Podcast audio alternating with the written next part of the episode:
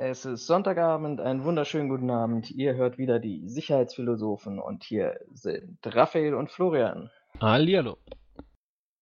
Ich hoffe, es geht dir gut. es Genauso ist Sonntagabend, das Wochenende ist vorbei, wir müssen morgen wieder arbeiten. Und da freut man sich natürlich drauf. Na klar. Äh, letztes Mal, das habe ich dir gerade im Vorgespräch gar nicht erzählt, aber äh, das hoffentlich letzte Mal tatsächlich ohne ähm, eigenem Intro oder beziehungsweise ohne gesprochenem Intro und Begrüßung. Aha. Ähm, ich bin tatsächlich auf äh, einen äh, jungen Rapper hier in Berlin gestoßen, der ganz witzige Intros macht für, für seine Songs. Kann ich dir nachher mal was zuschicken. Mhm. Und äh, mit so einem kleinen, kurzen Starter ab der nächsten Folge, also in zwei Wochen ungefähr zu, zu rechnen. Ähm, wir haben ja gesagt, wir entwickeln uns weiter und ich glaube, da ist, da ist noch ein bisschen Potenzial nach oben hin, als einfach so rein zu plumpsen in den Podcast. Ah, okay. Na, da bin ich mal gespannt, was bei rumkommt. Ah, es ist so viel passiert in den letzten zwei Wochen. Wir hätten eigentlich wieder so viele Themen, dass wir drei, drei Stunden hier wieder füllen konnten, wenn ich dran denke, dass wir vor allem auch Themen, die sich wie ein roter Faden durch unsere Sendung durchziehen. Äh, die, die DFL, darüber haben wir auch schon berichtet und auch lange diskutiert, zahlt jetzt endlich den Gebührenbescheid der Bremer Polizei. Fand ich super interessant, dass das äh, jetzt doch genau in diese Richtung geht. Zumal wir Ja, ich glaube, sie hat noch drüber... gar keine andere Wahl. Naja, wir haben halt, wir haben ja darüber diskutiert, äh, wie unsere Meinung da ist. Und wenn ich mich nicht ganz irre, waren wir ja sogar nicht darüber hineingekommen, dass wir beide unterschiedliche Meinungen haben. äh, und ich war ja quasi dafür, dass es äh, diesen Gebührenbescheid rechtmäßig geben muss. Du warst, wenn ich mich nicht ganz irre, dagegen. Ich glaube, es war umgekehrt. War das so? Oh. Nee, bei, bei Fußball war ich dafür gewesen, bei Weihnachtsmärkten war ich äh, dagegen gewesen, während du dafür gewesen warst. Genau, aber dafür war ich bei den Fußballspielen dafür. Also da waren wir wir, uns wir vielleicht legen uns, einig gewesen. dann, dann legen wir uns, dann sind wir uns einig darüber, dass wir uns irgendwie doch nicht einig waren. Auf jeden Fall, ich äh, finde es ganz gut, dass, ähm, dass diese Gebührenbescheide äh, durch den DF, DFL jetzt gezahlt werden müssen. Ja, Ja. Moment mal, die haben ja jetzt eine ganz arschige Aktion gebracht. Ja, aber 50 komm. Prozent haben sie gleich wieder in, in, in Rechnung an Werder Bremen gestellt. Das sind knapp, ich glaube, 5,5, äh, 550.000, 560.000 Euro. Rest zahlt die ganze deutsche Fußballliga. Das heißt, da zahlen ja auch die einzelnen Vereine ein.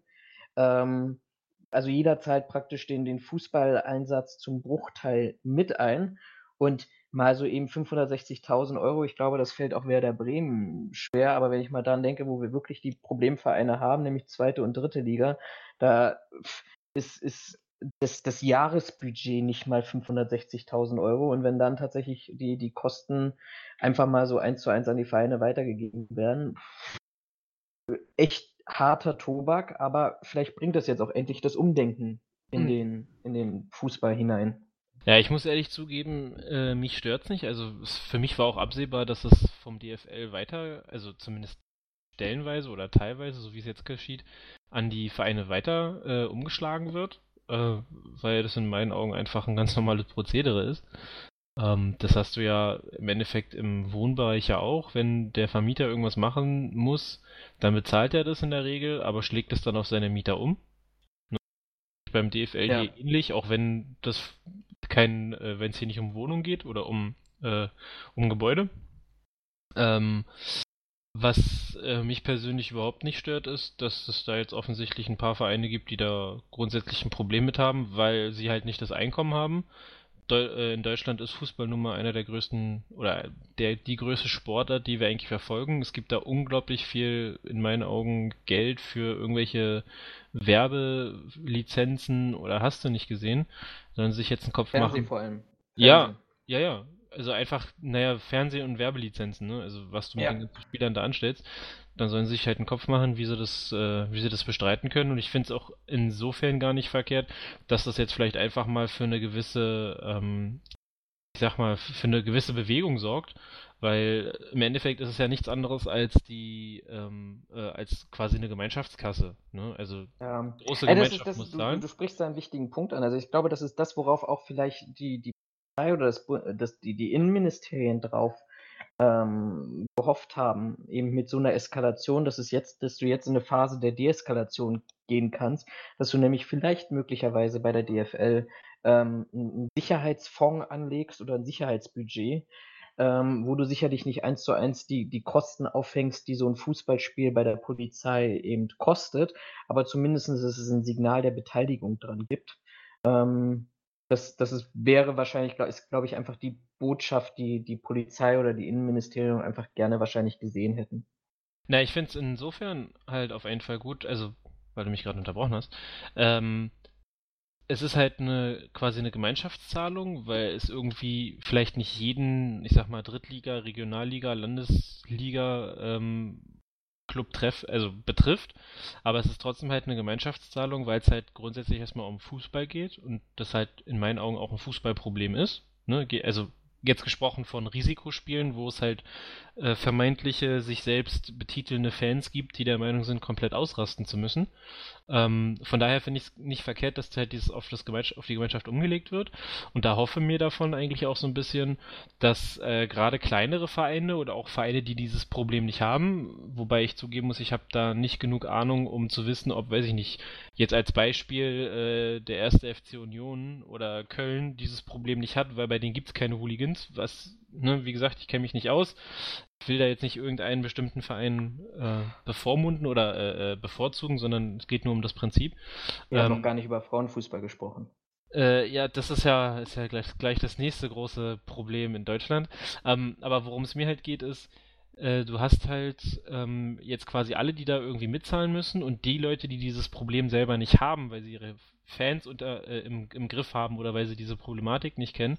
Da hoffe ich mir so ein bisschen von, dass die jetzt in Anführungszeichen auf die Barrikaden gehen ähm, und halt auch mal so ein bisschen Druck aufbauen in Richtung Vereine, denen zu sagen, hier seht zu, dass ihr eure Fans mal langsam in den Griff kriegt, weil das kann halt auch gesellschaftlich gesehen in meinen Augen auch kein Zustand sein, dass die da irgendwie alle machen, was sie wollen. Der Verein sagt, naja, Moment mal, die gehören ja eigentlich gar nicht zu mir und sich dann auch noch rausredet und sagt, naja, aber dann bezahle ich halt auch nicht für, auch wenn die zu meinen Spielen kommen.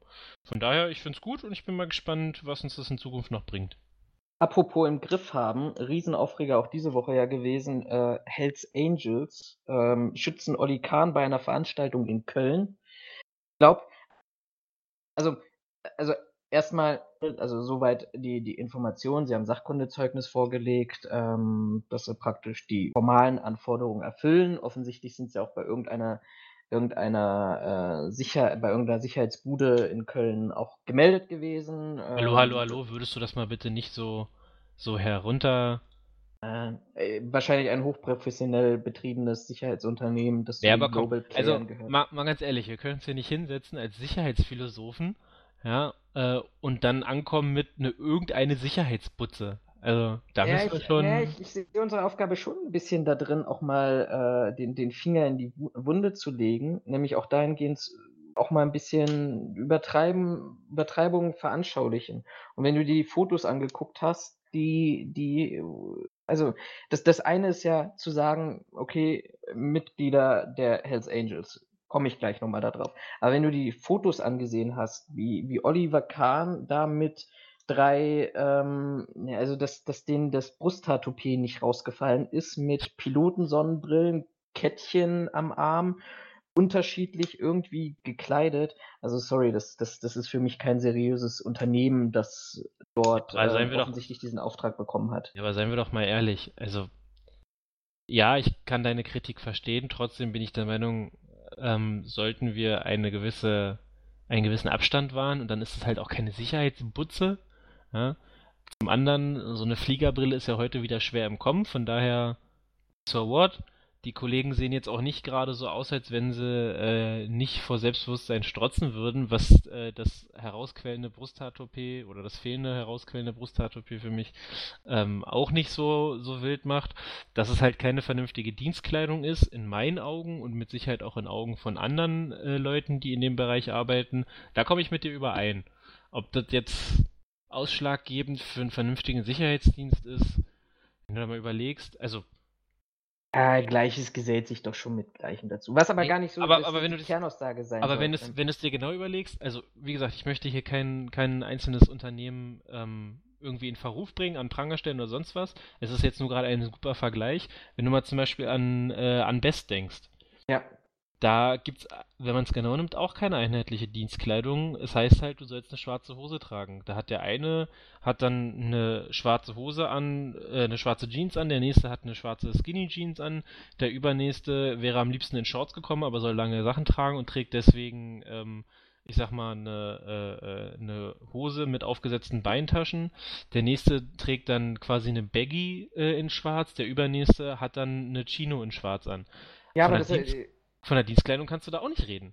Nee, und deshalb würde ich auch nicht sagen, also ich, ich finde, es gibt bestimmte Merkmale für mich, die ein professionelles Sicherheitsunternehmen ausmachen.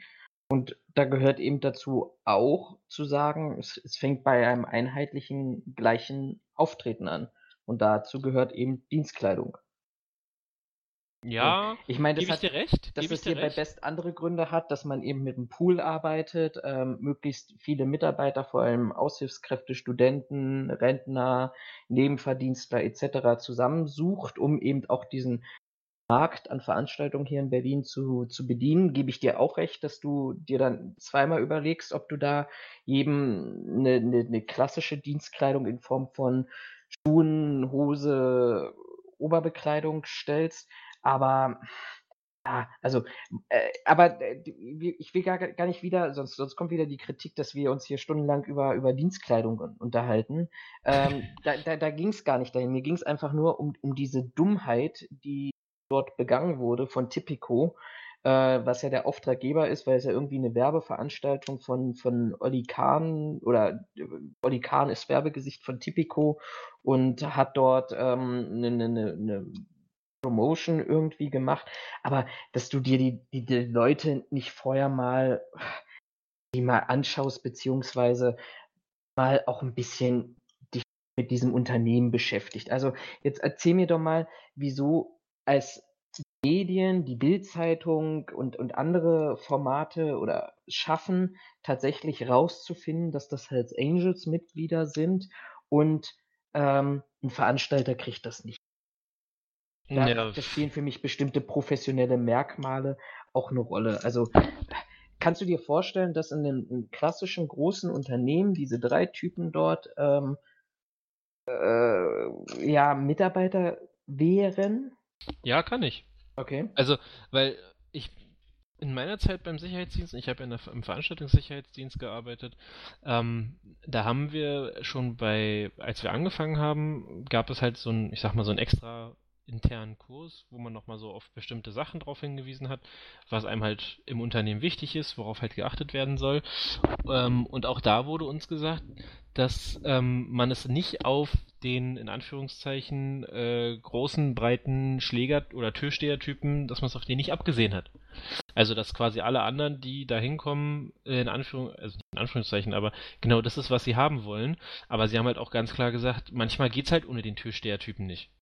Von daher bin ich der bin Meinung, ich ja klar, voll bei dir. Da ist, die, die haben durchaus das Pot, also ne, vom Aussehen jetzt, ne, den Rest kann ich nicht beurteilen, weil ich die Kollegen nicht kenne, ähm, aber vom Aussehen her haben die durchaus das äh, Potenzial, im Sicherheitsdienst zu arbeiten, weil du manchmal halt den drauf, also den Haut drauf Typen brauchst, ohne jetzt sagen zu wollen, dass das Haut drauf Typen, Typen sind, weil, wie gesagt, wir kennen sie nicht.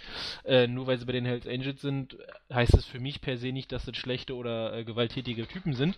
Ähm, also ich finde, das sollte man auf jeden Fall so ein bisschen. Also, die, da, also da würde ich, da würde ich dir voll widersprechen, weil die Diskussion habe ich ja auch auf Facebook geführt. Wenn du, wenn du in mehreren Bundesländern 14 Chapter der Hells Angels inzwischen verboten sind, die Bundesinnenminister oder Innenminister mit dem Bundesinnenminister seit mehreren Jahren versuchen, ein bundesweites Vereinsverbot durchzusetzen, was ein erheblicher Grundrechtseingriff in Artikel 9, nämlich Vereinsfreiheit, ähm, darstellt.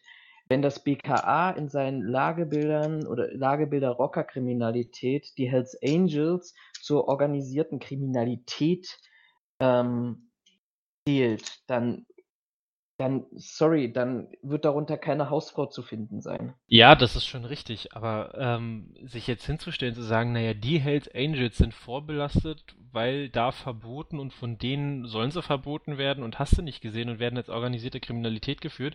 Deswegen gleich alle, die irgendwie zu den Hells Angels gehören sollen, über einen Kamm zu scheren, läuft mir per se da, äh, zuwider.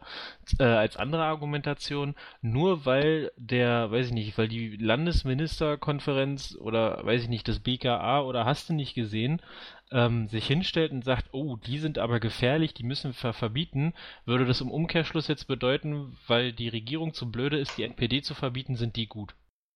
Und das sind sie in meinen Augen nicht.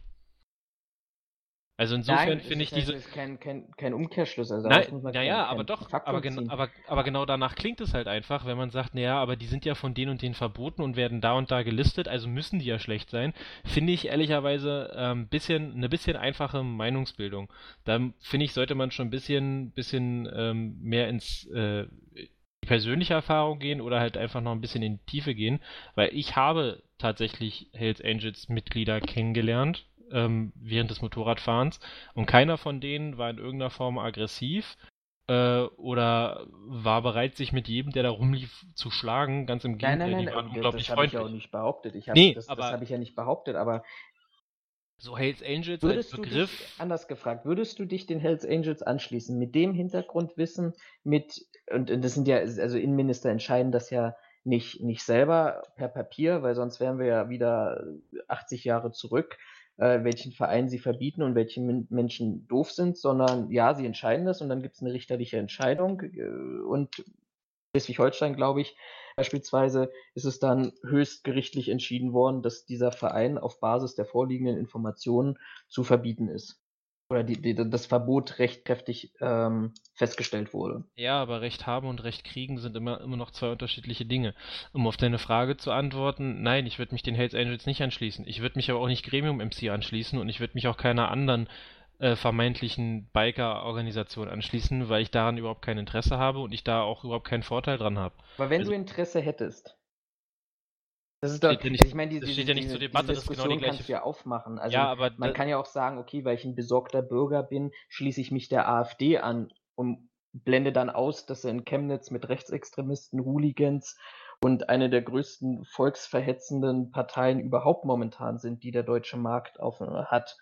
Ähm, also pff, Ich sag Und- ja, ich sag ja nicht per se, dass die Hells Angels äh, tatsächliche Engel sind. Das, so meine ich das ja nicht. Aber nur wenn man den Begriff Hells Angels liest, gleich zu sagen, oh, das sind aber ganz schlimme Menschen, halte ich für ziemlich einfach. ja, jedenfalls Was anderes wollte ich ja, nicht aus, was ich nicht aussagen, dass davon einige Vorstrafen haben sollen, gut. Äh, ich wette mit dir, wir finden in der Sicherheitsbranche eine ganze Menge Leute, die Ja. offiziell Vorstrafen haben. Und wenn du die fragst, warum, heißt es ja, weil dieser Idiot, den ich da rausgeschmissen habe und der besoffen war, der Meinung war, mir eine Anzeige schreiben zu müssen wegen Körperverletzung, steht jetzt zwar in meinem Register, aber eigentlich ist dabei nie was rumgekommen. So, weißt du, von den, Also ich- von den, von den reinen Fakten, die wir haben. Und das heißt, es sollen Vorstra sie sollen Vorstrafen haben. Das ist ja nicht mal, offensichtlich nicht mal faktisch nachgewiesen, dass sie welche haben, sondern es wird angenommen. Dann Hells Angels, ja, und damit hast du zwei Sachen zusammengebracht, aus denen Äh, jeder schließt, eine- die sind gefährlich. Es kommt noch eine dritte Sache dazu. Die Hells Angels befinden sich momentan mit den Bandidos, vor allem in Köln, und da ist ja diese Veranstaltung stattgefunden. Deshalb fand ich das erst recht eine furchtbar dumme Idee und habe mich gewundert, dass dort keiner interveniert hat. Ähm, befinden sich momentan in einem Krieg mit den Bandidos. Diese Woche ist ein Hells Angels verurteilt worden wegen äh, Angriff auf den Bandido-Chef in Köln.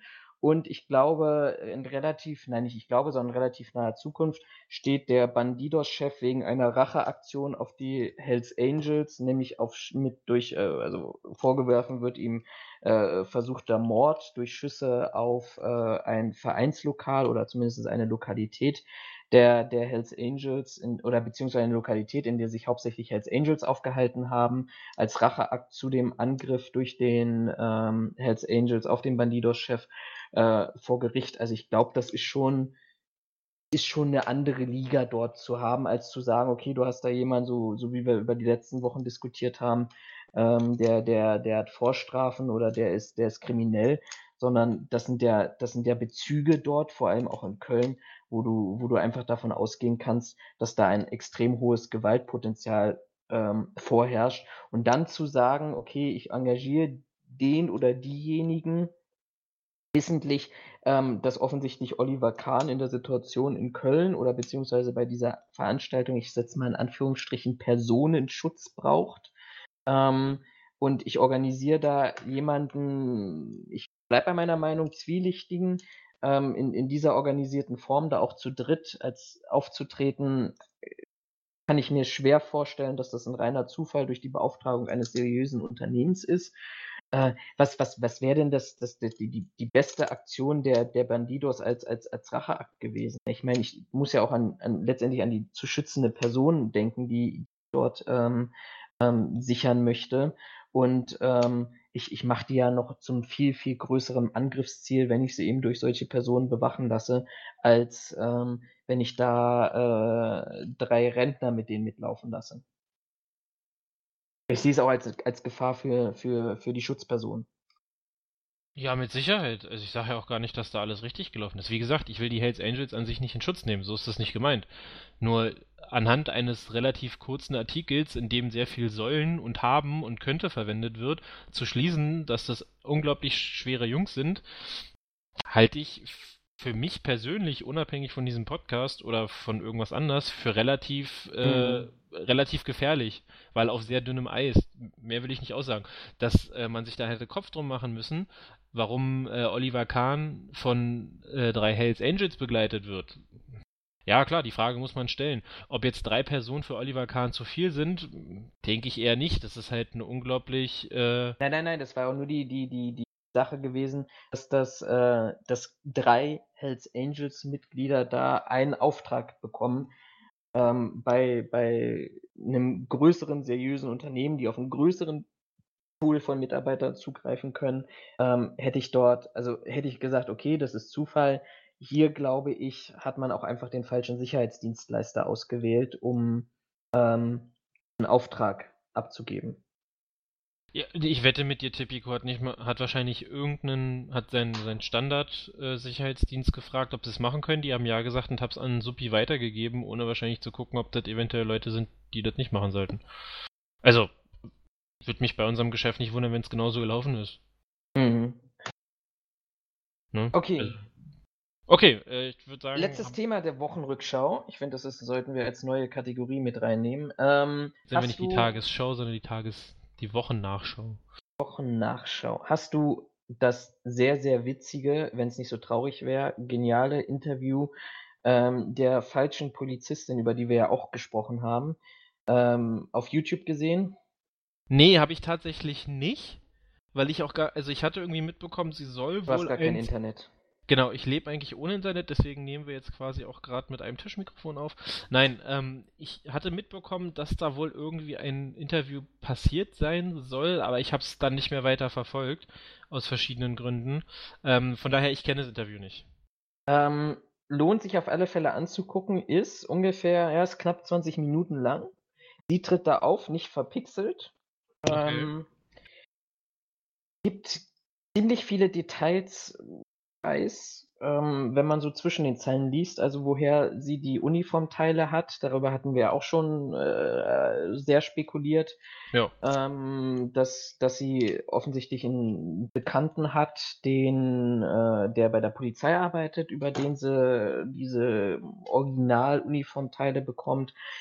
Sie hat ein extrem, also was, was extrem erschreckend ist äh, an diesem ganzen Interview, dass sie sich offensichtlich sehr, sehr intensiv mit der Berliner Polizei ähm, beschäftigt hat. Ähm, sie ist gefragt worden, warum sie sich als Polizeimeisterin ähm, überhaupt den Titel äh, gegeben hat oder den, den Grad gegeben hat. Ähm, wenn sie sowieso sich hätte alles aussuchen können, dann hätte sie doch auch Kommissarin nehmen können oder noch höheren Dienstgrad. Ähm, hat darauf geantwortet, naja, also dadurch, dass ich eben auch viel alleine unterwegs war und viel ähm, nicht alle Prozesse im Detail kannte, hat sie sich eben für diesen Einstiegsdienstgrad bei der Berliner Polizei nach der Ausbildung entschieden.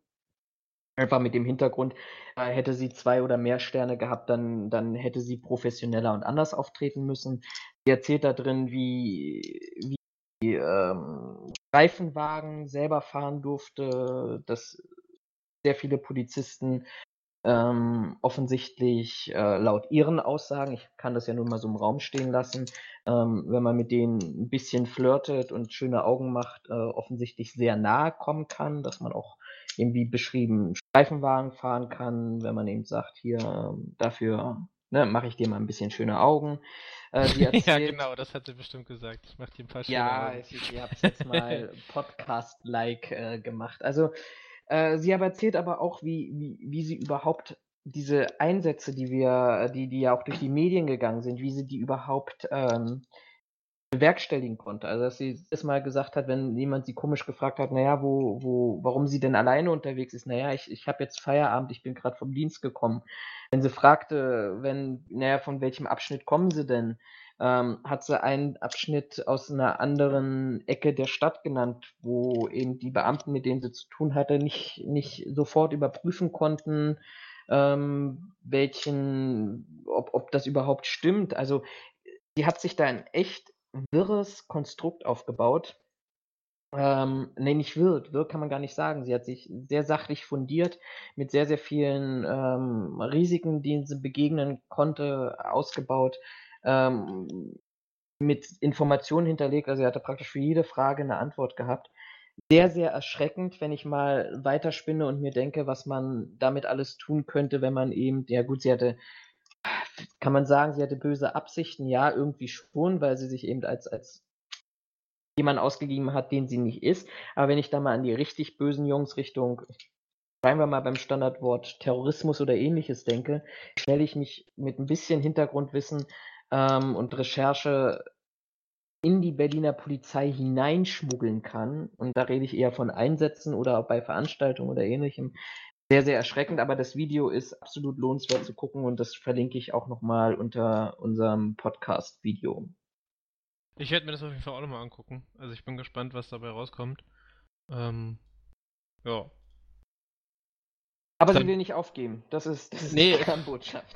Haben wir irgendwas anderes erwartet? Also ich ich meine, wer schon mehrfach erwischt und deswegen unter anderem auch verurteilt wurde äh, und sich sogar dann immer noch hinstellt und offen gleich zugibt, zu sagen, äh, ja, ich höre jetzt aber nicht auf, von dem brauchen wir, glaube ich, nicht erwarten, dass bevor der nicht für längere Zeit oder dauerhaft weggesperrt ist, er da auch irgendwas an seinem Verhalten ändern wird. Also, also ich weiß auch nicht, ob das, alles, ob das alles richtig ist, was sie, was sie dort gesagt hat, ob das alles wirklich so stimmt. Bei vielen Stellen habe ich mich selber gewundert und auch festgestellt zu sagen, hm, okay, ob sie, ob sie da nicht auch noch ein bisschen was für ihre Scheinwelt hinzukreiert hat, aber ähm, es, es lohnt sich wirklich anzugucken, weil wenn es stimmen sollte, dann Prost Mahlzeit, dann geht das in Berlin offensichtlich sehr, sehr einfach, ähm, sich mit Polizisten auf Augenhöhe auszutauschen. Vor allem, ich formuliere es mal so krass und, und antifeministisch, wenn du eine Frau bist und ein bisschen, bisschen flirten kannst. Nee. Ja, ich lasse das jetzt mal so stehen, weil die Diskussion wird wahrscheinlich genauso lang werden, wie äh, wenn wir jetzt über Frauenfußball diskutieren. Ähm, bleiben wir aber am besten gleich bei, ähm, bei Berlin. Und zwar hat am 3.9.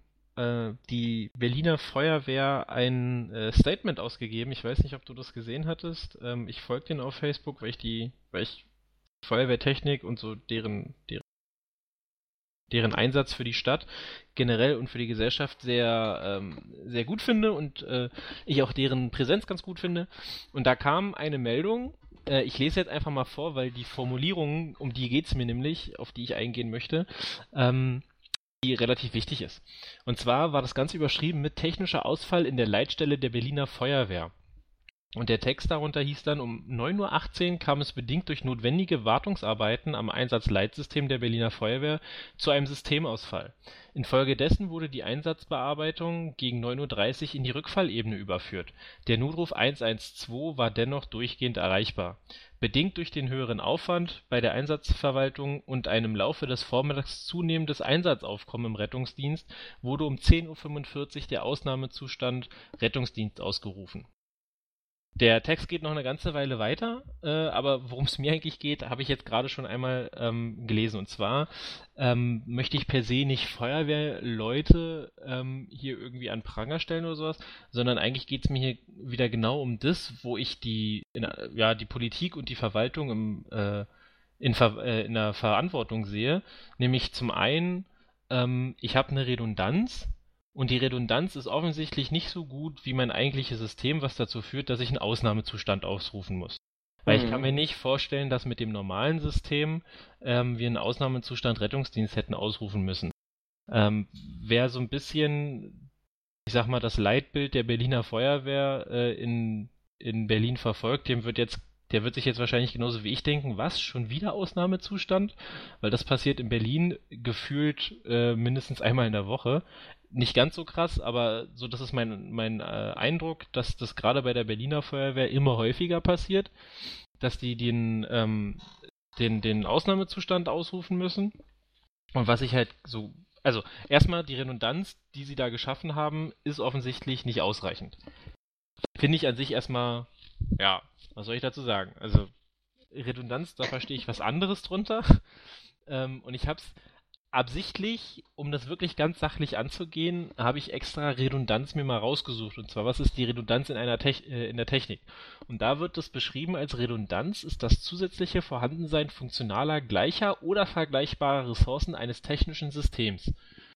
So, wenn ich jetzt aber bei meiner Redundanz einen Ausnahmezustand ausrufen muss, dann sehe ich da keine funktionale Gleichheit oder vergleichbare Ressource. Was mir halt wieder sagt, also die, Poliz äh, die Polizei, sag ich schon, die Feuerwehr ist nach wie vor personell in meinen Augen mehr als äh, äh, ja, unausgelastet oder äh, überfordert und offensichtlich bei der IT genau dasselbe, was ich sehr, sehr schade finde, weil die Leute eigentlich einen sehr, sehr guten Job machen. Ähm, was ich am zweiten Punkt an dieser an der kurzen, dem kurzen Ausschnitt, den ich vorgelesen habe, sehr, sehr, ähm, ich sag mal, bedenklich finde, ist zu schreiben, durch notwendige Wartungsarbeiten am Einsatzleitsystem äh, kam es in Folge, äh, äh, kam es zu einem Systemausfall. Also allein dieser eine Satz bedingt ja oder sagt mir ja, also wir mussten jetzt unbedingt endlich mal nach 30 Jahren das System warten und ups, hab den falschen Stecker gezogen. Das System ist ausgegangen. Ich glaube nicht, dass das so gemeint war, dass sie unbedingt endlich warten mussten äh, und dabei dann, upsi, falscher Stecker, äh, sie die Redundanz aktivieren mussten, sondern ich glaube eher, also das ist meine Vermutung, ich weiß es nicht, aber ich glaube viel eher, dass es hier ähm, darum ging, die mussten halt endlich Wartungsarbeiten durchführen und diese Wartungsarbeiten bedingten, dass das System abgeschaltet werden muss, weil es anders nicht ging. Mhm. So, also so, so glaube ich, dass das eher gemeint ist. Ich finde es hier nur unglaublich, ähm, ich sag mal, desaströs geschrieben, weil gerade Kommunikation ja für einen öffentlichen Träger und auch für, für Unternehmen heutzutage, gerade in Krisensituationen, ja unglaublich wichtig sind. Und da fand ich, das hier ist ein wunderbares Beispiel, wie man es eigentlich nicht machen sollte. Weil da einfach. Es zeigt. Ja. Ja, ja, hey, ich wollte dich nicht unterbrechen, um Gottes Willen. Ja, ach du, alles gut. Also, nach meinem äh, fünfminütigen Monolog hättest du ruhig eingrätschen können. Ich fand es halt nur so dir, wunderbar bezeichnend. Ja, ich finde ich find, ich find es auch noch viel mehr bezeichnend, wenn, wenn du mal ein bisschen weiter in, in der Meldung unten, dass eigentlich ähm, unser Rettungssystem das in der Form, die wir es in Berlin haben, aber ich glaube in weiten Teilen von, von Brandenburg auch und überall dort, wo du es im ländlichen Bereich hast, genauso. Ohne die Freiwillige Feuerwehr, weil die äh, eingerufen wurde in den Stab oder zumindest äh, 141 Kräfte zusätzlich, ähm, dass Leute aus ihrer Freizeit geholt wurden, aus der Berufsfeuerwehr hinaus und, und andere knapp 74 Kräfte hieß es, andere Hilfsorganisationen, also so wie Arbeiter im Samariterbund, genau. DRK, Johanniter, ähm, das, das ist ein absolutes Armutszeugnis. Ja, wobei man, wobei man hier nicht, Wobei also für man deine hier, Stadt, ich bin ja Brandenburger. ja, wobei man hier nicht, ähm, man darf das, das System der ähm, Berufs- und Freiwilligenfeuerwehren in Berlin nicht so, nicht so ganz vergleichen, wie man es vielleicht von ländlicheren Gegenden kennt. Weil äh, die Berufsfeuerwehr in Berlin stellt sich auch ganz klar hin, sagt ja, also für den, für den Bereich Berlin haben wir eindeutig viel zu wenig Berufswachen. Aber das ist schon immer so gewesen. Ähm, und die Berufsfeuerwehr Berlin würde das Ein Einsatzaufkommen, das es tagtäglich gibt, äh, ohne die freiwilligen Feuerwehren auch gar nicht schaffen. In Berlin ist die freiwillige Feuerwehr nämlich nicht von wegen, ich habe den Pieper am Mann und sitze in meiner, ich sag mal, Verwaltung oder ich komme erst um 17 Uhr zum Dienst und dann machen wir so ein bisschen Bereitschaft, sondern in Berlin fahren ähm, freiwillige Feuerwehren teilweise Einsätze wie eine Berufsfeuerwehr, weil die Berufsfeuerwehr nicht in dem Raum agieren kann. Also das, ja, aber das, dann muss man doch mal die Frage stellen, warum sie nicht in dem Raum agieren kann. Äh, also ich würde jetzt einfach mal sagen, ist historisch so gewachsen. Ähm, aber ja, man verlässt sich halt darauf, ne? Nee, aber nee, man das, weiß das, ja immer mehr, dass die, die, die freiwilligen Feuerwehren haben ja auch ein Nachwuchsproblem. Ja, also, nee, nee, das, das ist es nicht, sondern ähm, ich habe ja einen Kollegen, der bei der Freiwilligen Feuerwehr in Brandenburg arbeitet, ähm, der da, ähm, ich glaube, der ist irgendwie Richtung Wehrleiter oder irgendwie sowas. Ähm, und ich habe das Thema mit ihm schon mal erörtert und er hat dann halt auch klar gesagt, äh, wenn du, mal um das Beispiel zu nehmen, du möchtest in der Freiwilligen Feuerwehr anfangen, weil du sagst, du hast äh, zu viele Stunden am Tag, die du nicht vernünftig nutzen kannst, ähm, dann hast du das in der Freiwilligen Feuerwehr in ländlicheren Gegenden eher so, dass du quasi deine du musst ja die, die äh, Truppmann-Ausbildung machen, also hast ja richtig Ausbildung, die du quasi machen musst, bevor du vernünftig Einsätze mit abfahren darfst. Und bei der Freiwilligen Feuerwehr in ländlichen Gegenden ist es auch so, dass selbst wenn du die Ausbildung noch nicht abgeschlossen hast, du bei Einsätzen teilweise dabei bist und dann, ich sag mal, kleinere Tätigkeiten übernimmst, weil in Anführungszeichen jedermann gebraucht wird.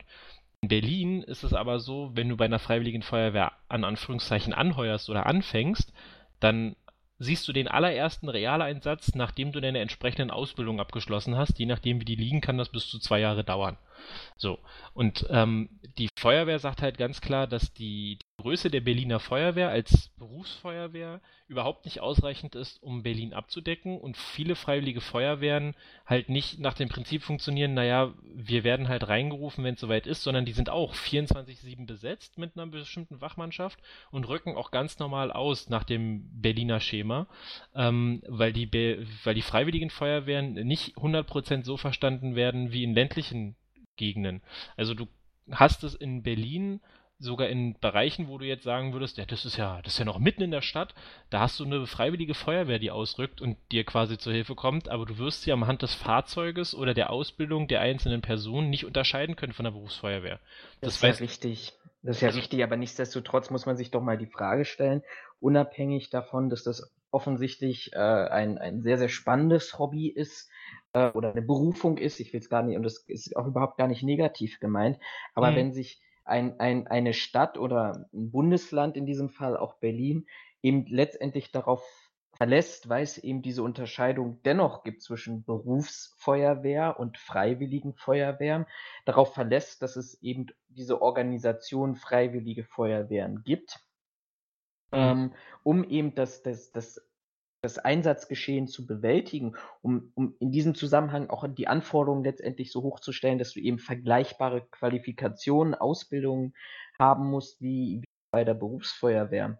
Ähm, dann finde ich, sollten, sollten auch letztendlich die freiwilligen Feuerwehren gleichgestellt werden mit Berufsfeuerwehren. Nur, dass du eben dort eben eine andere Form vielleicht des Bereitschaftsdienstes oder des Dienstes an sich hast, ähm, aber es ist nun mal ein elementarer Bestandteil offensichtlich der Sicherheitsorganisation, wenn du das mal ein bisschen großspuriger zusammenfassen möchtest, die Begrifflichkeit Sicherheit.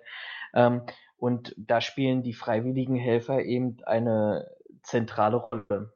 Ja, wobei ich, ähm, dass, das, dass die nicht zur Berufsfeuerwehren erklärt werden, könnte durchaus ein ähm, taktisch-strategischer Punkt sein. Ähm, weil wenn ich mich nicht ganz irre, hast du als Berufsfeuerwehr ähm, grundsätzlich eine andere, in Anführungszeichen, Anforderung, was deine Wachbesetzung und auch die Fahrzeuge deiner Wache angeht, als bei einer Freiwilligen. Ähm, und wenn du jetzt einfach irgendeine freiwillige Feuerwehr zu einer Berufsfeuerwehr erklärst und sagst, so Jungs, ihr habt es geschafft, ihr seid Berufsfeuerwehr-Leute, äh, ähm, dann kann es halt ganz schnell, kann dir der Bumerang quasi ganz schnell gegen den Hinterkopf fliegen, weil dann es nämlich plötzlich heißt, ja, Moment, also dann brauchen wir folgende Fahrzeuge in folgender Ausstattung mit folgenden Personen. Ja, Moment, die können wir aber nicht stellen, haben wir gar nicht. Ah ja, das ist jetzt blöd. Und im Endeffekt kann es dir durchaus passieren, dass die Stadt Berlin Geld zahlen müsste für bestimmte Sachen, für die die Stadt das Geld aber gar nicht hat. Also, aber das ist ja genau das, was ich meine. Also man will, ja, A, ist, man will A sagen, also man will A haben, aber nicht B sagen. Ne? Also man nee, nee, will klar, aber das ist die ja Freiwilligen so. haben, aber bitte äh, doch so wenig wie möglich administrativen Aufwand dafür. Und das finde ich einfach unfair denjenigen gegenüber, die sich in ihrer Freizeit neben Vollzeitjob auch noch äh, für, für die Sicherheit in der Stadt engagieren.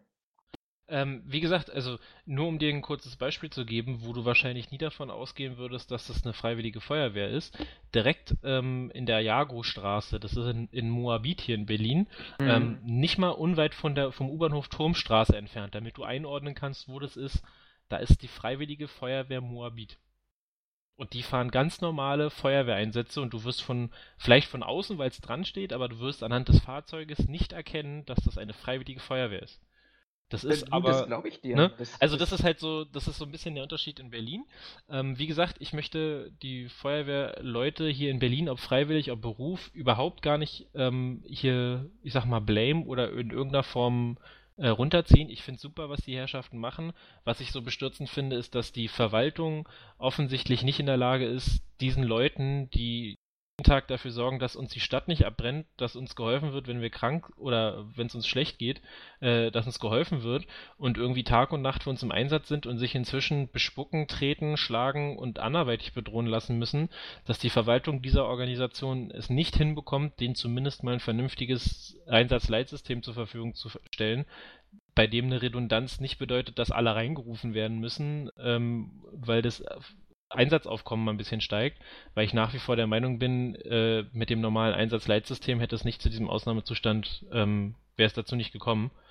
Äh, Finde ich schade. Äh, meine große Bitte an alle Feuerwehrleute oder an alle Verwaltungsmitarbeiter in der Berliner Feuerwehr, die uns hier gerade zuhören bei unserem Milliardenpublikum, tun sie was dafür.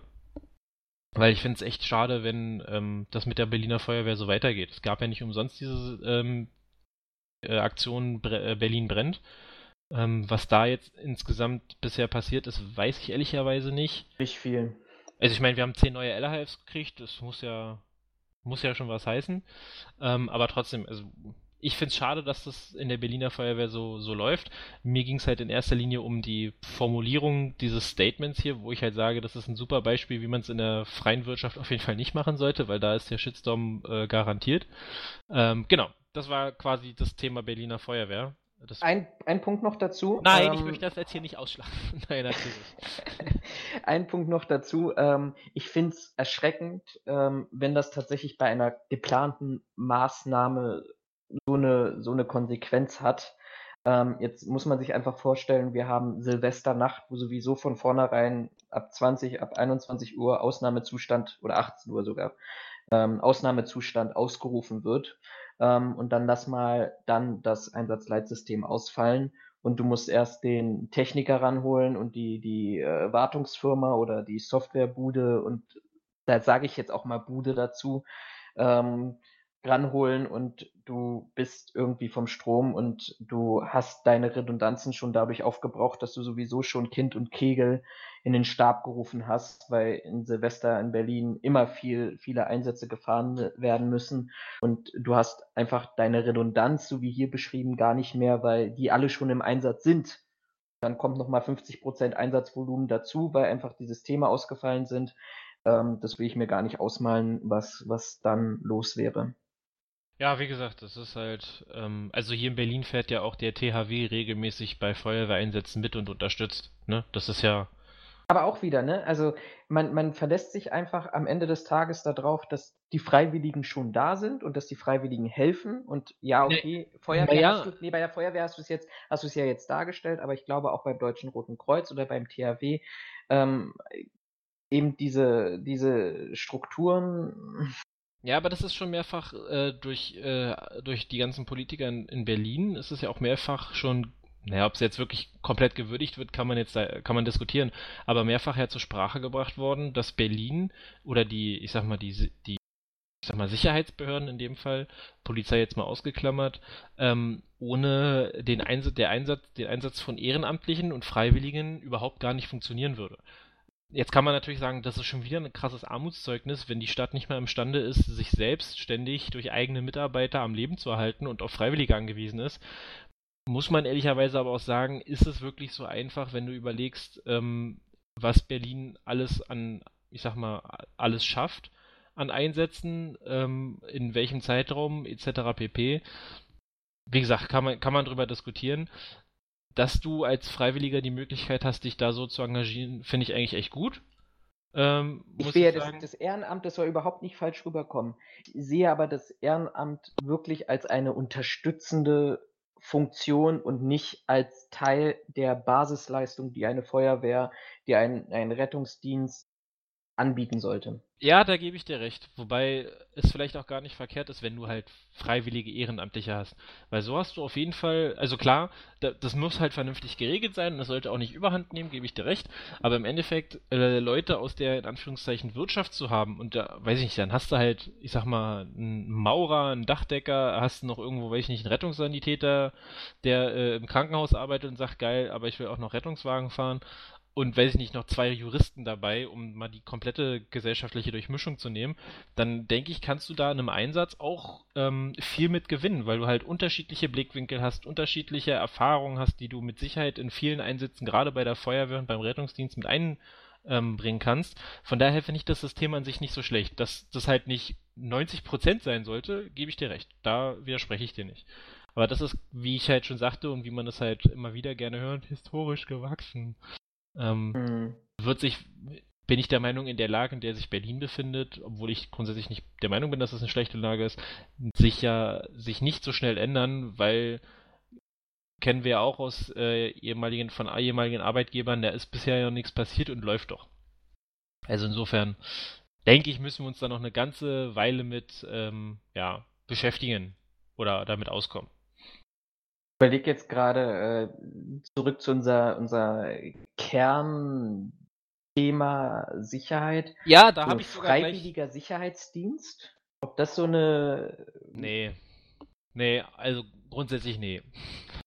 Äh, Jein, also lass es mich, lass es mich als Jein formulieren. Also ja, im, ich gebe dir recht, Endeffekt... überhaupt nicht in, in, in Richtung Bürgerwehren und, und, und sonstiges.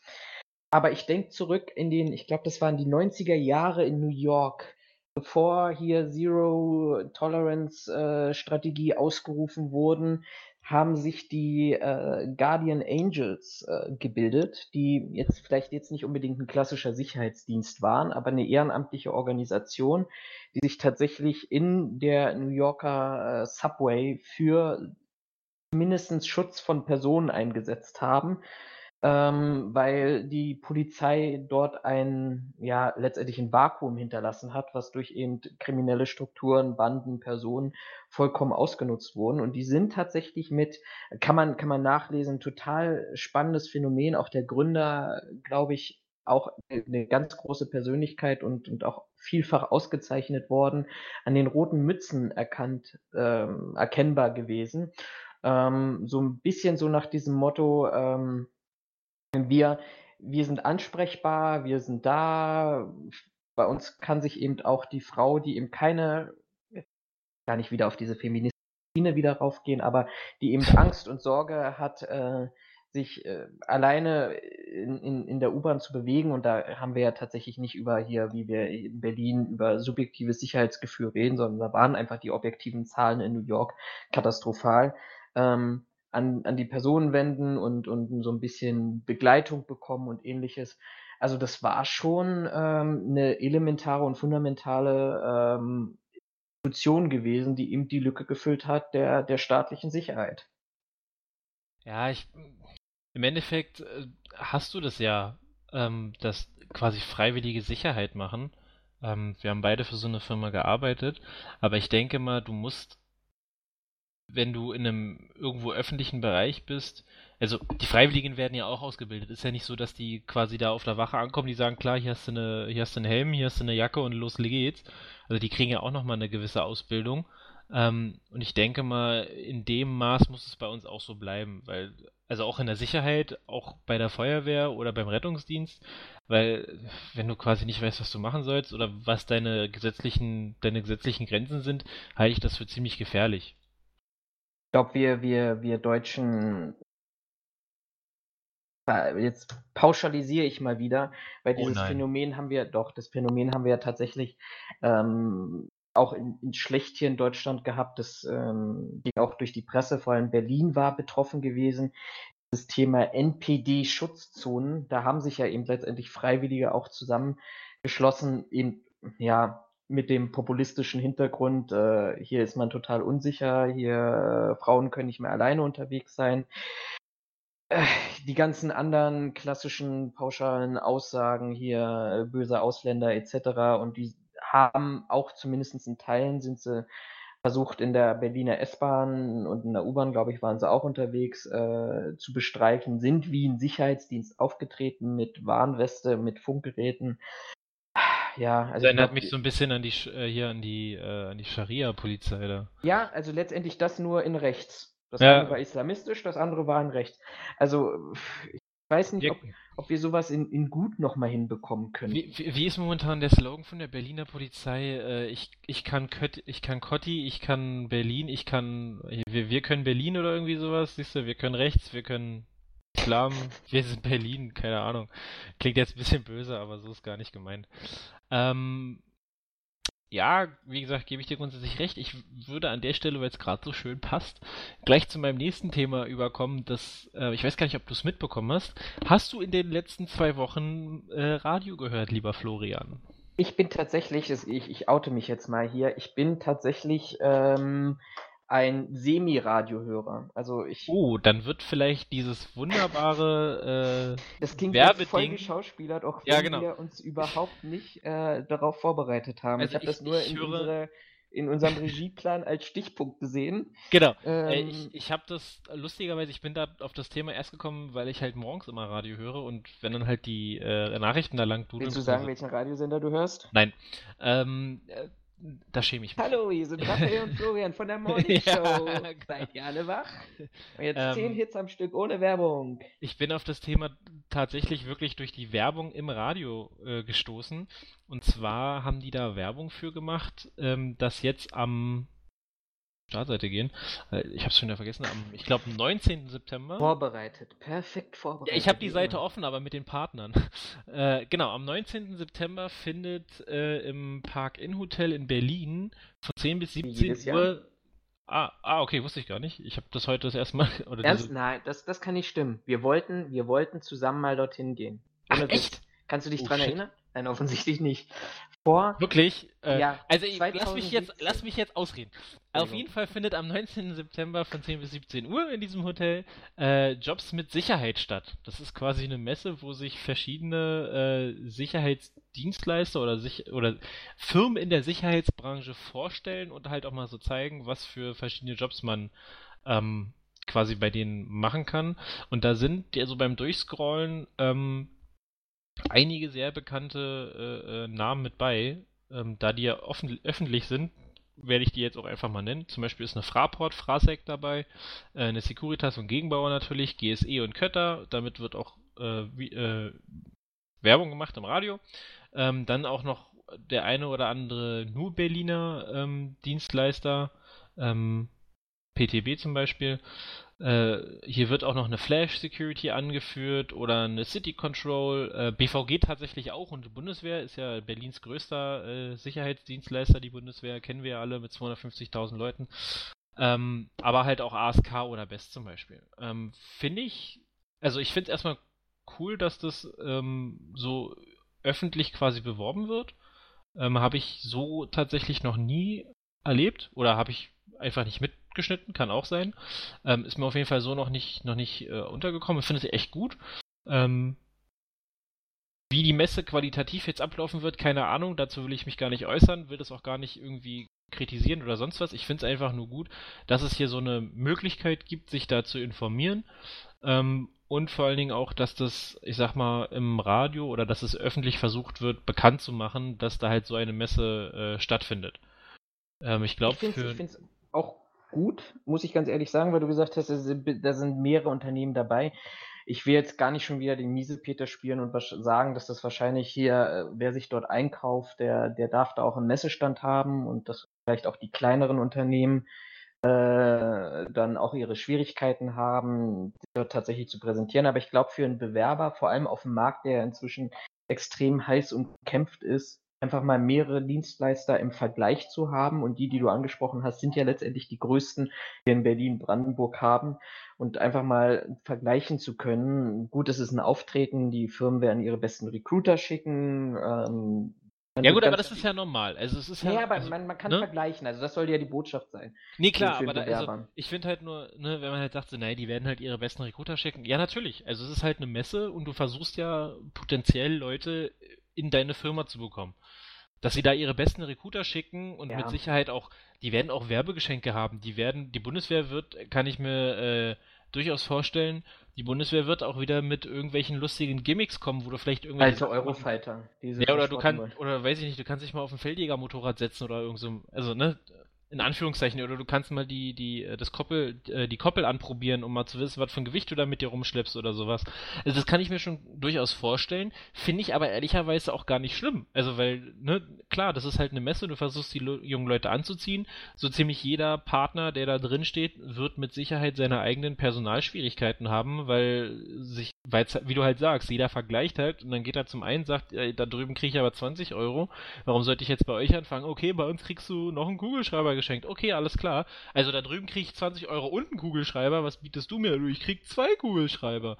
Ähm, so, ne, also ist jetzt relativ platt dargestellt, aber also an sich finde ich es nicht verkehrt, sich einfach mal ähm, zu informieren ähm, und dass du dann halt offensichtlich auch von Seiten der Partner schon so ein großes, ähm, so eine große Nachfrage hast in Anführungszeichen, weil ähm, so viele halt da sind. Vor allen Dingen auch Fraport, die kommen extra aus Frankfurt am Main. Also die sitzen ja hier nicht gerade um die Ecke und kommen halt trotzdem. Nee, nee, nee, nee, nee, nee. Fraport, wenn ich mich aber, ich, ich versuche das mal nebenbei zu googeln, wenn ich mich nicht täusche, hat Fraport hier tatsächlich auch die Dienstleistung an Berliner Flughäfen übernommen, in Teilen zumindest.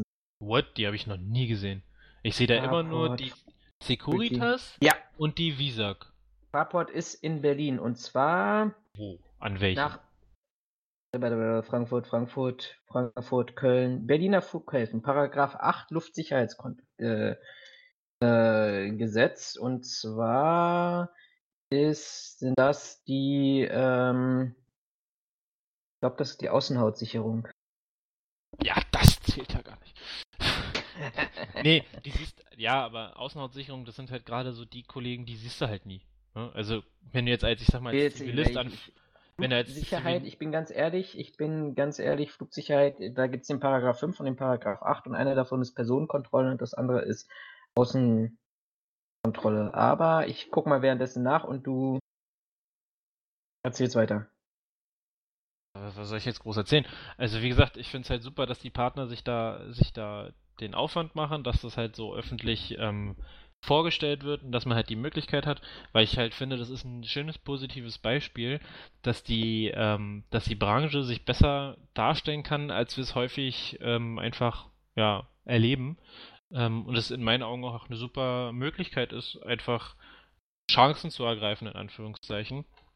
Ob die sich jetzt untereinander gut verstehen und äh, sich da untereinander äh, helfen werden oder auch Sachen zusammen machen oder zusammenkommen und sagen, hey, lass uns da mal ein Projekt zusammen machen, sei jetzt mal dahingestellt. Ähm, ob das jetzt genau darum geht, ist, wage ich auch erstmal zweifeln, aber wie gesagt, ich finde den Auftritt an sich erstmal nicht verkehrt. Auch, dass es da halt Nö. einfach, einfach überhaupt sowas gibt, ähm, erlebt man ja jetzt auch in Anführungszeichen tagtäglich. Von daher echt, finde ich echt gut und kann an dieser Stelle nur sagen, macht weiter so. So, wie komme ich jetzt vom Park-In Hochhaus Hotel zu 9-11, um noch äh, ein letztes Thema mit, was ich gerne mit dir besprechen würde. Ich weiß gar nicht, wo dein Problem ist. Wir reden hier vom. Park-In-Hotel, eins der höchsten Gebäude in Berlin und 9-11 war jetzt auch nicht gerade klein. Bevor es klein wurde. Also. Okay, da wir sowieso einen schlechten Übergang haben, werde ich jetzt zwar nicht davon sprechen, Weil du ihn versaut hast. 18 Jahre 9-11 feiern, sondern vor 18 Ja, Jahren. feiern ist da, glaube ich, auch ein bisschen falsch ausgedrückt. Also, Das ist richtig. bei aller Liebe. Äh, nee, deshalb sage ich ja, schlechte Übergänge sind heute Abend mein Thema. Ähm, nee, 9-11 ist na, da haben wir doch schon, geworden, da haben wir, da haben wir, doch- ja, das, äh, das klingt ja noch schlechter. Aber dann haben wir doch auf jeden Fall schon mal einen Titel für unseren Podcast, äh, schlechte Übergänge. Ähm, können wir direkt so betiteln. Nee, aber, also ich finde so eine, so eine Ich wollte Worthülse. gerade anfangen zu schreiben. Ja, ja, ich sehe das schon. okay. Äh, Also man ich- muss dazu sagen, äh, für unsere Zuhörer, wir haben äh, einen Regieplan, den wir beide unabhängig voneinander ähm, befüllen können. Ähm, ich, Über aber nochmal um kurz, Online-Dienstleister. Und Äh. wir greifen beide gleichzeitig darauf zu. Und ich sehe, was er schreibt und er sieht, was ich schreibe. Und wir wollten jetzt gerade äh, den Arbeitstitel benennen. Und, äh, wobei es ja kein Arbeitstitel mehr, sondern es ist ja dann der Titel des Post Podcasts. Ähm, von daher bin ich gerade, war er schneller. Aber gut, also genau. 18 Jahre 9-11. Ja, ähm, nochmal kurz, bevor du komplett in das Thema einsteigst. Ähm, ich finde es anhand oder gerade wegen des Themas ein wenig ungünstig, da solche Phrasen zu kloppen wie 9-11 wird volljährig oder äh, so eine ähnlichen Sachen, weil das hat halt immer so einen humoristischen Anteil und ich finde gerade genau dieses Erlebnis hat relativ wenig Humor ähm, klar, man sollte das nicht zu ernst nehmen, keine Frage. Es ist lange her, es ist, war ein schlimmes Ereignis und wir müssen alle weiterleben, aber trotzdem so einen gewissen Respekt gegenüber den vielen toten Menschen, die da ähm, ja, schrecklichen Ereignis gab, sollten, sollten auch wir gerade für dieses Ereignis auf solche humoristischen Phrasen verzichten. Also ich würde dir da widersprechen wollen. Also ich, man, man sollte. Jetzt mach die Folge nicht länger als sie ist. Nein, also äh, dadurch, dass ich, dass du, dass du mich jetzt persönlich gerade äh, öffentlich kritisiert hast, ähm, nein, will ich zwei Sachen dazu so sagen. Also A, man sollte sich nie über die Opfer lustig machen. Das ist richtig, da gebe ich dir recht. Aber auf der anderen Seite muss ich dir auch sagen, das, was Einzelereignis ähm, für Auswirkungen hat, und genau über diese Auswirkungen wollte ich gerade mit dir sprechen, die, die dort ähm, die in, in, in vielen Teilen einfach auch nachgewiesenermaßen jetzt inzwischen ähm, einfach sinnlos und, und überhastet und ähm, öffentlichkeitswirksam eingeführt wurden, ähm, muss man, glaube ich, mit, kann man auch mindestens unabhängig der Toten oder weg von den Toten mit einem gewissen philosophischen Augenzwinkern rangehen. Weil letztendlich, wenn ich, wenn ich mir überlege, ja, es sind mit einem Ereignis sehr viele Menschen gestorben, aber ähm, jeden Tag sterben tausende Menschen in Nahost oder an Hunger weltweit oder ähnliches. Und da tun wir viel, viel weniger äh, allesamt als Gesellschaft dazu, als ähm, nach, nach 9-11 passiert ist. Also einfach um diese, diese, ähm, diese Lücke, diesen Gap zwischen was machen wir, weil uns unsere westliche Welt getroffen wurde. Und, äh, was tun wir, wenn Bereiche betroffen sind, wo wir sagen, da wollen wir eigentlich eher wenig damit zu tun haben? Ähm, glaube ich, muss man das manchmal auch im gewissen schwarzen Humor betrachten, weil äh, Übertreibungen veranschaulichen. Ähm, und aber gut, kommen wir, kommen wir zum Inhalt der, der Themen. Ähm, ich bin neulich gefragt worden tatsächlich äh, von einem Kollegen, ob ich mich daran erinnern kann, was ich am äh, 11. September gemacht habe. Weißt du das noch? Als du es erfahren ähm, hast, dass das Flugzeug in die, in die Twin Towers geflogen ja, ist, und ich muss, mich, ich, ich, muss mich, äh, ich, ich, muss mich für den, für das, was mir damals durch den Kopf ging, beziehungsweise was ich gesagt habe, muss ich mich heute auch noch ganz offiziell schämen. Ähm, das war ja, jetzt lass mich lügen, 2001, ne? Ja. Also ja, ist ja 18 Jahre her. Das heißt, ich äh, war zu dem Zeitpunkt äh, 10 Jahre alt, glaube ich. Ja, 10, 10, 11 Jahre alt, so in dem Dreh. Ähm, das heißt, ich war so wie immer erst in der Schule, dann im Kindergarten bzw. im Hort ähm, und bin dann nach Hause. Kindergarten? Ja, na, Kindergarten ist, ist Genau, ich bin. Lehrer sagt Raphael, du musst nochmal zurück, das wird jetzt so nicht. Genau, ich bin Benjamin Button, bei mir läuft alles rückwärts. Nein, ähm, also ich war am Hort, ähm, bin dann auf jeden Fall nach Hause gelaufen, so 16 Uhr. Ähm, vorher auch überhaupt nichts davon mitbekommen. Ich muss jetzt auch zugeben, ich weiß nicht mehr, wann es genau passiert ist, also um wie viel Uhr. Ähm, und ich weiß, ich habe zu Hause, ich bin quasi nach Hause gegangen, habe mich darauf gefreut. Äh, ich glaube, damals lief noch Dragon Ball auf RTL 2, ähm, äh, Dragon Ball gucken zu können und schalte den Fernseher ein und sehe halt eine Nachrichtensendung darüber, wie ein Flugzeug in einen Tower fliegt. Ähm, die Bilder wiederholen sich halt, die Kommentare sind halt auch nicht ja, also die haben halt nicht vor Informationen gestrotzt, weil irgendwann war halt alles erzählt. Ähm, und ich kann mich noch entsinnen, dass ich halt da saß. Meine Mutter hat das halt auch, ähm, ja, ich sag mal, mitbekommen, hat das halt auch, äh, ja, das ich nicht gut geheißen. Jetzt haben wir nicht so eine krasse Amerika-Beziehung, dass wir sagen, oh mein Gott, die Verwandten an und fragt nach, ob es ihnen gut geht. Ähm, und ich kann mich noch erinnern, dass ich damals als kleiner Junge, und ich muss, möchte dazu betonen, ich war ein kleiner Junge, ähm, ich habe mich echt quasi hingesetzt vor den Fernseher äh, und war dann sauer darüber, dass an dem Tag Dragon Ball ausgefallen ist und meine ganzen anderen Anime-Serien, die man halt in meiner Zeit damals äh, auf RTL 2 geguckt hat. Ähm, und dass die, die halt die ganze Zeit diese zwei Flu oder dieses Flugzeug gezeigt haben, das in den Tower geflogen ist. Also da war ich halt wirklich böse drüber. Ähm, halt ich, ich war tatsächlich in derselben Situation wie du oder ähnlichen Situation. Ha, Glück gehabt. Aber bin ich allein. Ich würde mich nicht entschuldigen dafür und zwar aus zwei Gründen aus. Also das erste, was ich gerade eben gesagt habe, ich war ähm, dass, dass ich das schon differenziere zwischen den, den tragischen Tod, den die Menschen dort erleben mussten und, und auch letztendlich langfristig, ich will jetzt nicht sagen, so wie Tschernobyl, aber die ganzen Opfer, die auch staatlich nicht entschädigt wurden, weil sie eben äh, versucht haben, Menschen zu retten und dann äh, Krebserkrankungen ähm, ähm, oder Krebs erkrankt sind und dann wegen dem ganzen Asbest, der dort freigesetzt wurde, ähm, durch, durch die Schaden und nachher durch den Einsturz ähm, dann alleine gelassen wurden. Und ähm, die zweimal, die ich in, in New York war seit 2015 mit dem World Trade Monument, Monumental Museum, sehr, sehr beeindruckend, sehr erdrückend auch tatsächlich. Ähm, aber ich habe hab letztendlich die gleiche Emotion gefühlt. Ich war beim Kampfsport, wollte mich oder habe mich umgezogen, man musste immer seinen Schlüssel abgeben, für, für den Spind wieder zurückgeben und habe da im Radio das schon gehört, dass da irgendwas Schreckliches passiert ist. Aber ich meine, 2011, wie alt, wie, wie alt bin ich denn da gewesen? Ja, 2001 so, bin ich elf. Ja, auch äh, elf so mein Alter. Genau. Ja, genau. genau.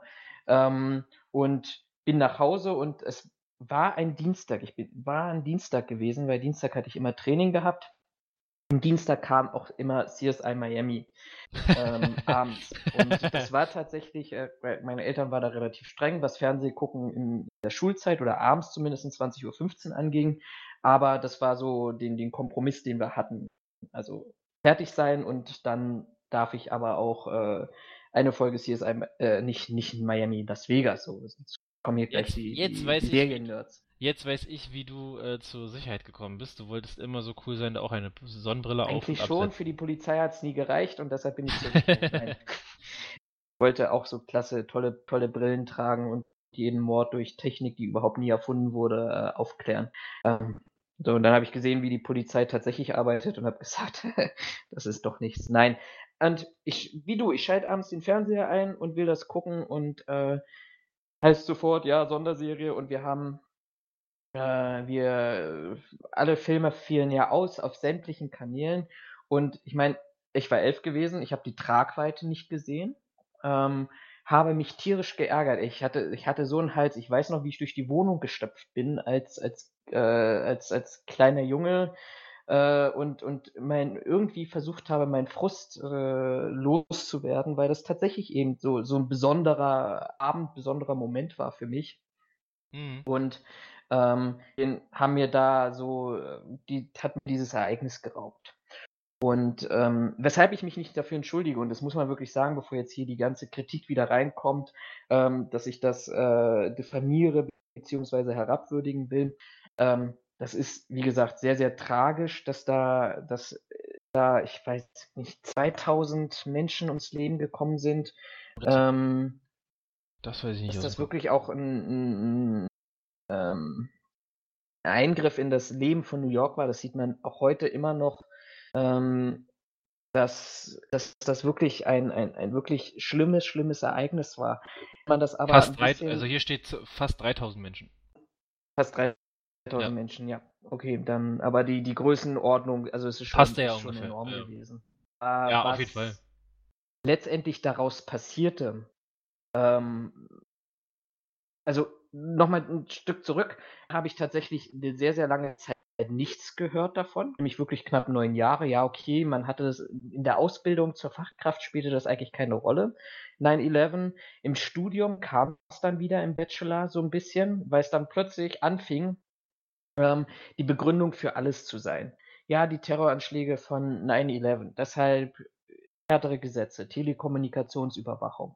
Deshalb brauchen wir Sicherheitskonzepte. Also es war wirklich überall dieses, die, dieses, äh, dieses tragische Ereignis gewesen, was als, als Referenz und als Legitimation dazu ging, auf der einen Seite die, die Grundrechtseingriffe zu verschärfen, auch gleichzeitig ähm, so ein bisschen diesen Angstraum zu schaffen, der, der einfach dazu legitimierte, ähm, härtere Eingriffe, also Fluggastkontrollen, keine Flüssigkeiten mehr an Bord mitzunehmen. Ähm, also all, all diese Thematik, Überwachung, Austausch von Personen und Flugdaten etc., alles auf, zurückgeführt auf, auf ein Event, letztendlich ganz nüchtern betrachtet, einfach auch, äh, man muss auch noch weiterführen, also letztendlich auch das Thema ISPS-Code, also Hafensicherheit, alles daraus, das ist ja, hat ja die, die 9-11 gehabt, den Anschlägen, Twin Tower und wir dürfen ja auch nicht vergessen, in Washington gab es ja auch und den Flugzeugabsturz, aber alles das war die Basis dafür. Ein einziges Event war offensichtlich so mächtig gewesen, hat die, die, die weltweite Gesellschaft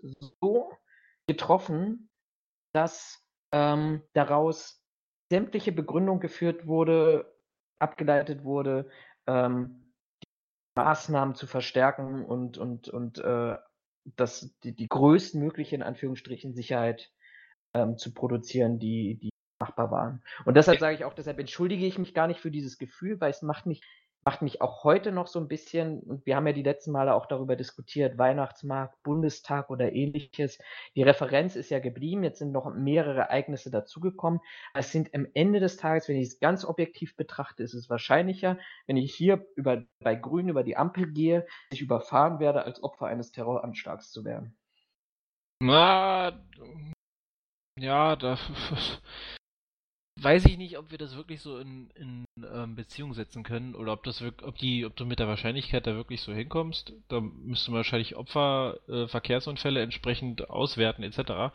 Ähm, wo ich dir aber recht gebe, ist, das war auch mein Eindruck, dass nach 9-11 oder 9-11, ähm, dass das quasi mit 9-11, zumindest in meiner Auffassung oder in meiner Wahrnehmung, war, da, war mit diesem Ereignis quasi der Terrorismus geprägt. Also, du hast danach also ich kann mich nicht erinnern, dass man davor viel von Terrorismus gehört hat. Jetzt mag es aufgrund meines, meines jugendhaften Alters zu dem Zeitpunkt auch so sein, dass ich mich dafür nicht interessiert habe und es einfach gar nicht mitbekommen habe.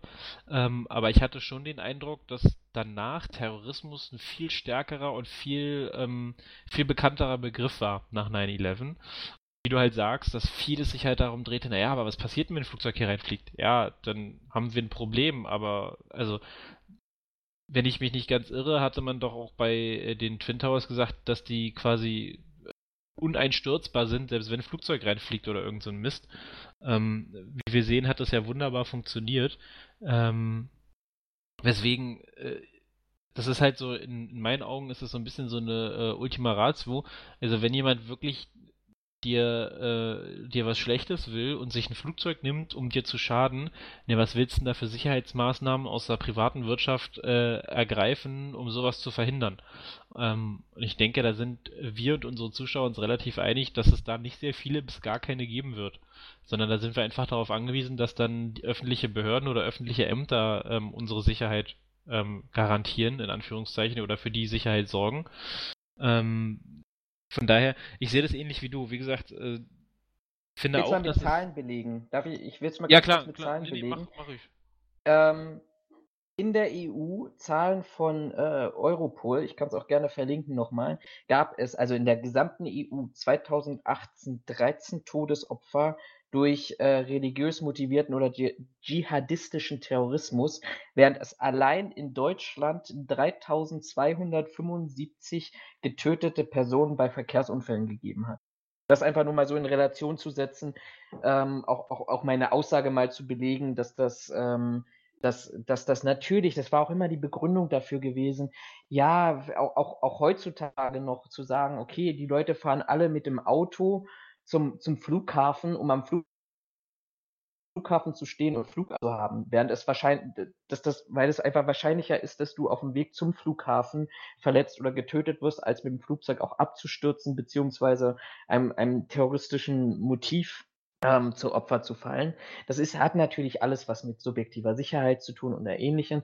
Aber ich finde, man muss auch manchmal einfach auch ein bisschen realistisch das betrachten. Vor allem, nochmal ein bisschen zurück zu dem zu gehen, zu sagen, was, was, ähm, was in den letzten 18 Jahren dann passiert ist. Und das ist relativ wenig. Also man hat, man hat die, die Flüssigkeitsmengen auf diese 100 Milliliter durchsichtigen Flaschen äh, reduziert.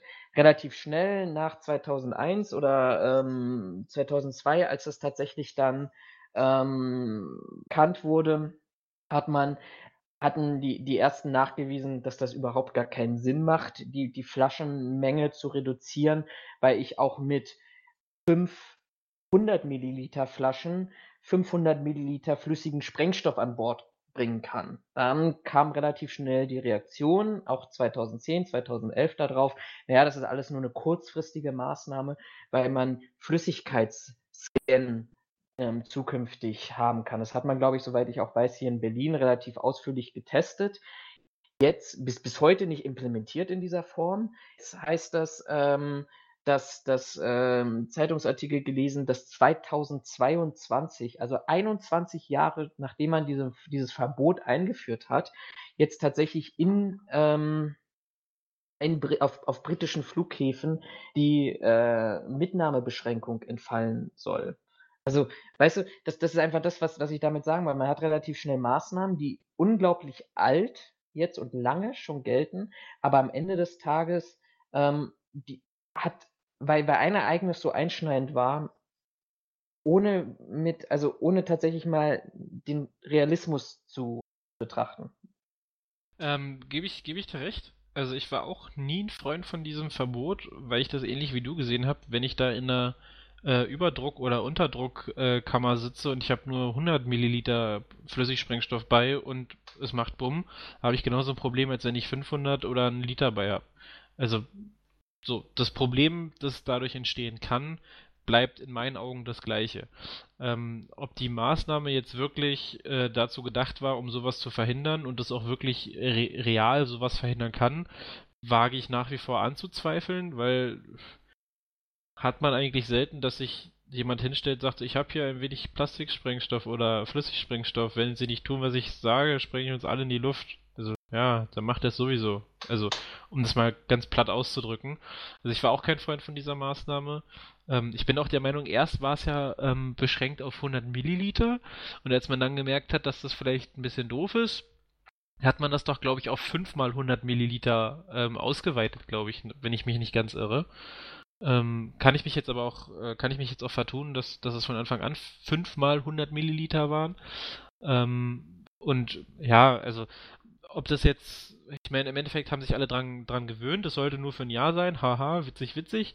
Ähm, wenn Großbritannien jetzt sagt, nee, das entfällt bei uns wieder, kann man jetzt natürlich sagen, okay, ja, ist ja auch Zeit, weil wir haben gesehen, es sind keine Anschläge oder es sind keine, keine ähm, Situation entstanden, wo dieses Verbot uns irgendwas gebracht hat. Ganz im Gegenteil, sondern wir haben nur noch mehr Stau an den Flughäfen.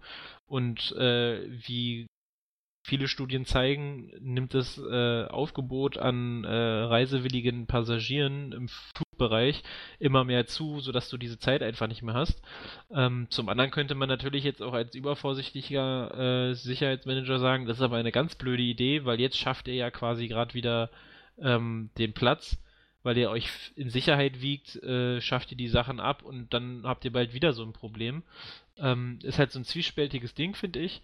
Äh, ob wir jetzt wirklich mit, du darfst nur 100 Milliliter oder 5 mal 100 Milliliter mitnehmen, ähm, ob du damit wirklich ein ähnliches Ereignis verhindern kannst, behaupte nein. Also ich sehe da das Potenzial einfach nicht. Von daher finde ich es per se eigentlich gar nicht schlecht, wenn man sich jetzt wirklich mal hinstellt und sagt, so, wir haben das jetzt 18 Jahre, 19 Jahre, 20 Jahre ausprobiert, ähm, wir haben da keine Resultate, die uns in irgendeiner Form helfen, dann können wir es jetzt auch wieder abschaffen. Äh, weißt du, was ich... Entschuldigung. Nee, nee, sag ruhig erst. Weißt du, was ich schlimm finde? Man hat jetzt äh, bis 2019 gebraucht, um festzustellen, ja bei diesem ganzen Datenaustausch, äh, auch, auch innerhalb der EU, das ist ja auch vollkommen ausreichend, das war ja auch ähm, ein, eine Konsequenz daraus, ähm, beziehungsweise auch aus einer Konsequenz aus, aus Paris, äh, den Anschlägen in Paris. Man hat jetzt tatsächlich ähm, nochmal vier Jahre beziehungsweise 18 Jahre nach 9-11 gebraucht, um festzustellen, äh, dass Terroristen ja vielleicht nicht unbedingt nur mit Flugzeugen ähm, durch, durch die Gegend reisen, beziehungsweise eine Anschlagsvorbereitung ähm, durchführen können, sondern dass die ja auch mit äh, auf, auf anderen Verkehrswegen, also mit Bahnen, im Straßenverkehr, Klammer auf Mietwagen, auf, äh, auf dem Maritimweg, also Fähren, Kreuzfahrtschiffe etc. unterwegs sind. Nein, also die Deutsche Bahn ist sicher. Äußere also. mich jetzt an dieser Stelle nicht dazu.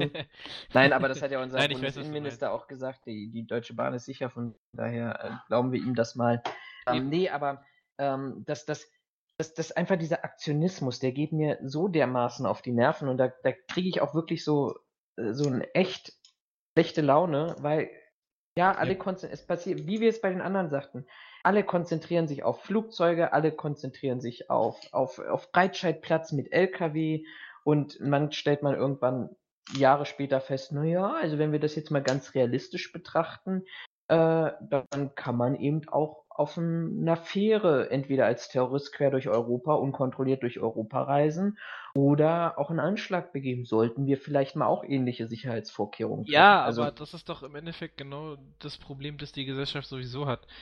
Mensch geht es nicht darum, dass eine Sicherheitsmaßnahme ergriffen wird, die in 90% aller Fälle Sinn macht, sondern ihm geht es darum, er hat jetzt gesehen, Flugzeuge können gekapert und in, in ein Gebäude geflogen werden, was dann zu 3000 Opfern führt, also 3000 Todesopfern und noch weiteren Verletzten und er will jetzt dagegen eine Maßnahme haben. Also wir sind ja, also wir als Gesellschaft sind ja, wenn man das durchaus so sagen kann, selber so dumm, dass der Großteil der Gesellschaft sich hinstellt, sagt, ja, wir müssen jetzt aber was dagegen machen.